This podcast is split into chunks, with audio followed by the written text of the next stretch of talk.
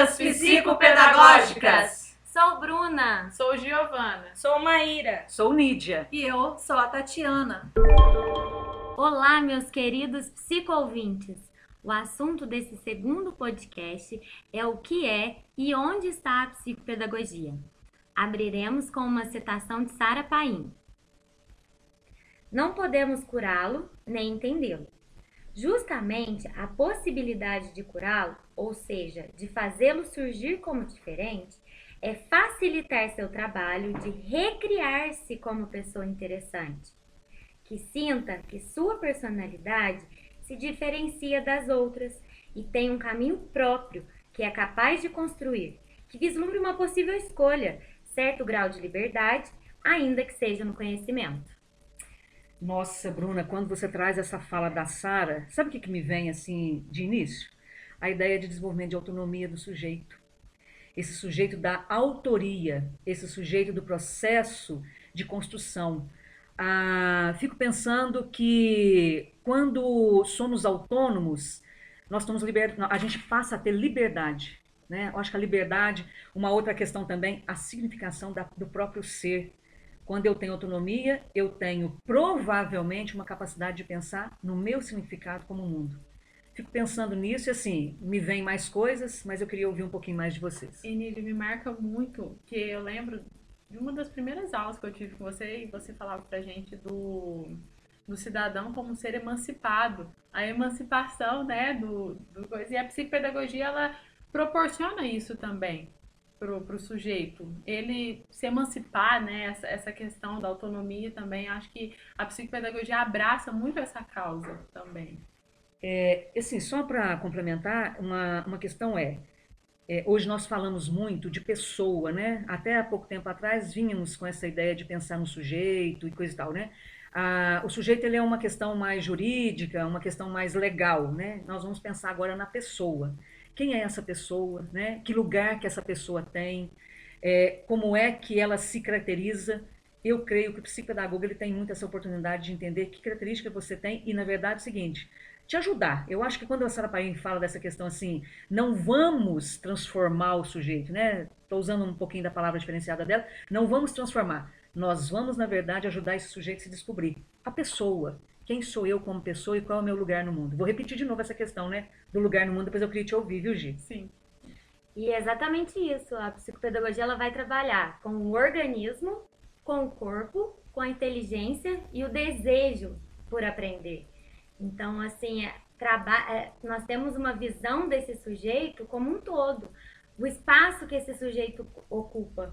E tudo isso vai do nosso olhar, da nossa escuta para essa criança o, o, estar disponível para ouvir, o estar disponível para olhar para esse sujeito aprendente e ensinante.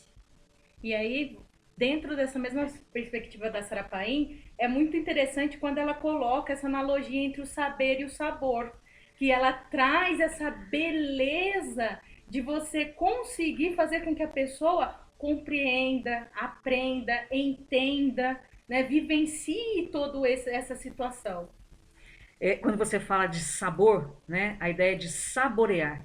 Na, quando a gente está trabalhando com a questão do desenvolvimento cognitivo do sujeito, e aí eu vou puxar um pouco para a questão do raciocínio lógico, né? O sujeito ele tem que sentir. Então, esse sabor de sentir, de usar os cinco sentidos para você aprender. Qual que é o maior problema que nós temos na nossa sociedade hoje? As pessoas que são demonstrativas. Aquelas pessoas que têm o conhecimento dentro do seu sabor, dentro do seu ser, dentro dos seus sentidos, e ela quer fazer com que esse sabor que está dentro dela passe para o sabor do outro. Eu só tenho saborear, eu só posso saborear quando eu experimento. O conhecimento é experimentar. Como que eu vou experimentar o que você está saboreando? Então, o conhecimento não pode ser mais demonstrativo. Talvez o psicopedagogo ajude você a aprender a saborear. Adoro essa palavra, saborear. E a gente abraça, né? A gente pega mais uma, uma parte da psicopedagogia, que é essa. Respeitar a individualidade do outro, né?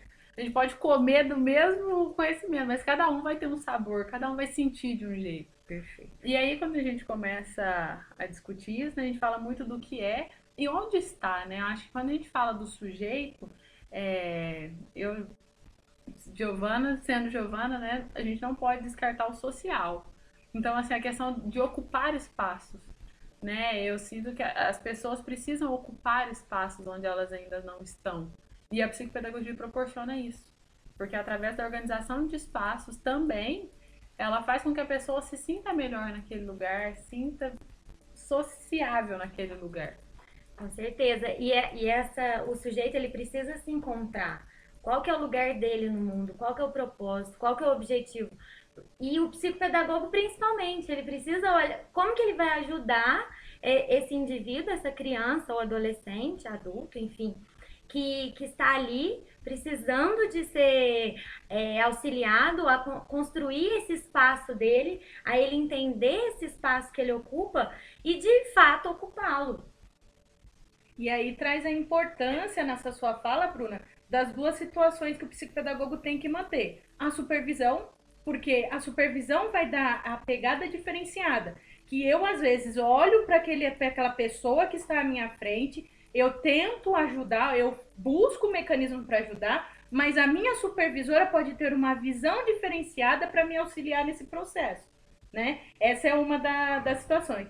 E a outra questão é de fazer o acompanhamento pelo, pelo psicólogo ou pelo, pelo psicanalista, para realmente você não é, buscar as coisas ruins ou as coisas que, que ficam entrelaçadas entre você e o seu aprendente, não invada a sua visão e não atrapalhe esse filtro que você tem que fazer. É, na verdade, o nosso olhar, ele tem que ser um olhar de confiança, que permita que esse, esse indivíduo irá mostrar o que ele precisa. Então, não pode ser um olhar de julgamento, um olhar de qualitativo. E sim, você faz? A gente sempre fala isso na psicopedagogia, no trabalho psicopedagógico não é, não é a qualidade do que se faz, mas é o que você faz, como você faz. Permitir que o indivíduo coloque para fora, que ele comece a construir tudo, todo esse processo de aprendizagem da vida dele. E eu fico pensando assim, quando a gente fala que o nosso episódio está, né? O que é e onde está essa psicopedagogia? É importante que a gente entenda que esse psicopedagogo, ele tem que ter um conhecimento vasto de vários mecanismos, né? Que vai compor esse sujeito aí são os axiomas que a gente vem trabalhando, é, várias correntes. Não só escolher uma corrente, mas também trabalhar com essa possibilidade. Às vezes a gente fundamenta em alguma coisa e essas fundamentações nossas vão se perdendo por aí. E aí a gente vai entrar né, naquele papel do ensinante e do aprendente, que eles são transacionais. Uma hora nós somos ensinantes, outra hora nós somos aprendentes. E permitir isso mostrar que a gente também está em processo de aprendizagem para o outro, isso dá ao outro o, o poder de ensinar. E isso para o indivíduo faz total diferença na vida dele, no na construção do próprio ser. Assim também como as diversas é, os diversos conteúdos que abrangem essa situação do ser psicopedagogo. Porque a psicopedagogia ela não pode ficar estacionada somente na escola ou somente com o um olhar da, na dificuldade de aprendizagem, mas ela tem que buscar o que vai completar naquela situação que ela está vivenciando. Se vai ser um estudo da psicanálise que vai ajudar ela a olhar para aquele sujeito, né? Assim como pode ser uma questão dinâmica de organização de tempo comportamental. Comportamental. Então assim, são várias situações que podem ajudar nesse fazer psicopedagogia.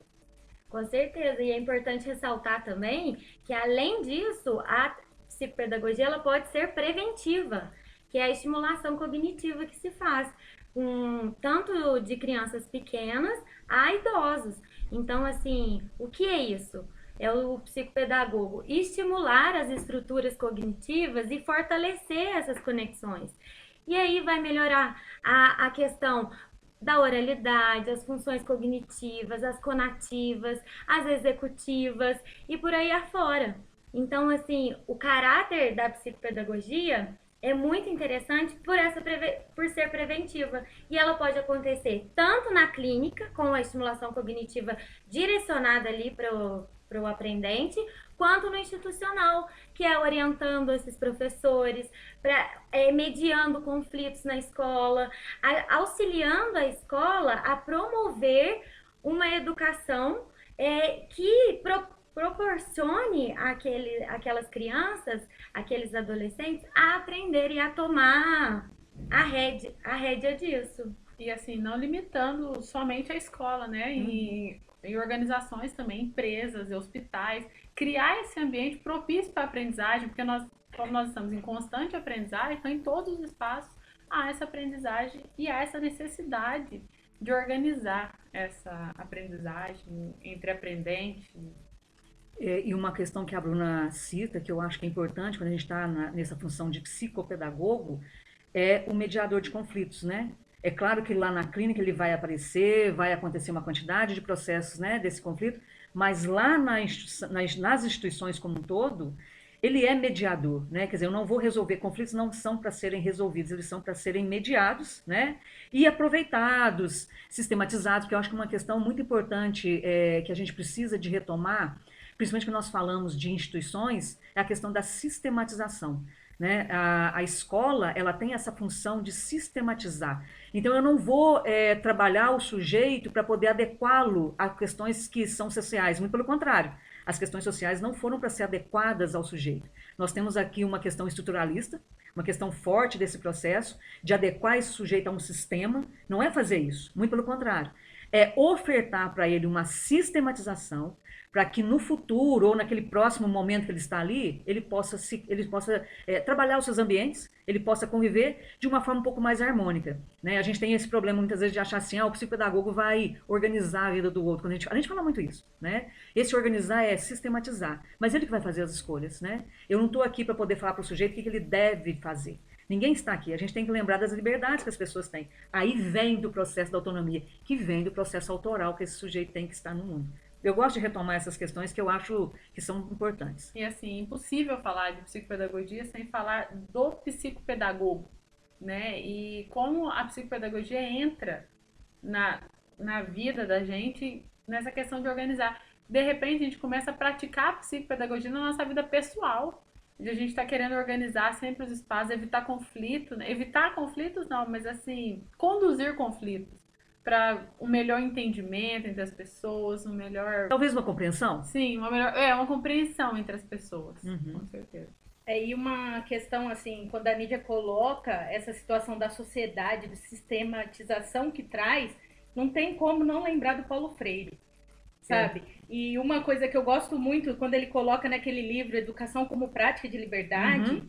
que ele vai trazer eu fui exilado, fui retirado no meu país porque sou um educador de pessoas uhum. e aí eu estou dentro de um exílio e as pessoas me pedem para ensinar eles. Uhum. Ou seja, olha o que a sociedade faz muitas vezes com as pessoas que trazem maravilhosas contribuições para nós. Na verdade, Maíra, nós estamos numa sociedade que as pessoas têm medo do sujeito que pensa. Então, quem sabe essa sociedade nossa que nós estamos inseridos, vamos colocar a sociedade brasileira, né? vamos, vamos restringir aqui, quem sabe a sociedade tem medo do sujeito que evolui. E aí, a gente ainda continua com aquela questão muito elitizada né, do nosso processo de formação, que é, na verdade, fazer com que as pessoas se adequem né, a um processo organizativo que faça com que as pessoas sejam consumistas fáceis, sejam processo, quer dizer, o consumista, o consumista fácil, o manipulador fácil, na verdade, o manipulado fácil, né? Quanto mais você tem pessoas manipulativas, né, muito mais fácil você conduzir essa sociedade. E assim, coisas que a gente ainda tem que discutir muito mais, né? Coisas que a gente tem que aprender a aprofundar muito mais. E talvez seja aí o que a gente está aqui como proposta. Está aqui como proposta. Eu sempre falo, a educação é instrumento de poder.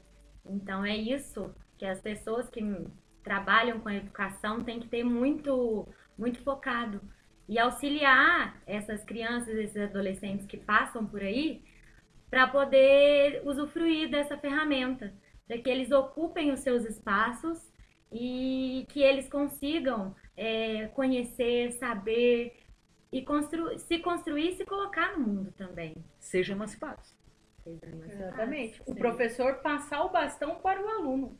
É isso que nós precisamos fazer. E o psicopedagogo, na mesma situação. Ele precisa pegar o bastão e falar: olha, eu tenho aqui uma uma autonomia para dizer que eu tenho um conhecimento, mas ele não é meu. Vamos construir ele em conjunto. Partilhar. Então, quando eu passo para o outro, eu permito que isso aconteça. Aí vem a partilha, que eu acho que é importante.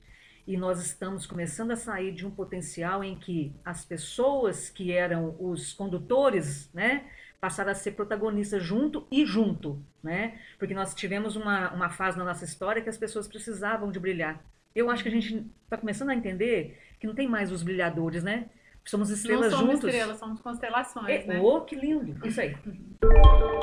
Agradeço em nome do Facetas Psicopedagógicas por vocês, psicovintes, dedicarem um instante e fazerem parte da nossa equipe. Sua interação é muito importante, pois por meio de seus interesses, suas dúvidas, sugestões, construiremos os conteúdos para atender as demandas. Sigam nossas páginas no Instagram e Facebook, arroba Facetas Psicopedagógicas. Até a próxima!